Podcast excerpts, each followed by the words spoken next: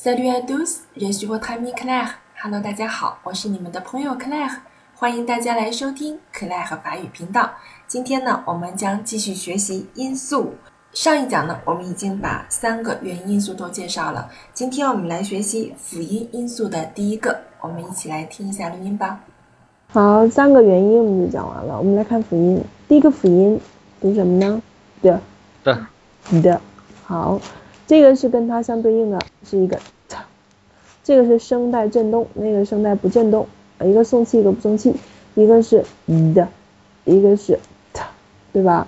嗯，后面的呃读音规则只有一个字母 day，只有这个字母能发的啊这个音。好，我们来看后面的例词，第一个，，double，double，double，对，double，嗯，好，下一个，弗拉姆，head，很好，head，嗯，head。Bien，我们一起来读一下它的音素和例词吧。的的，double，double，head，head。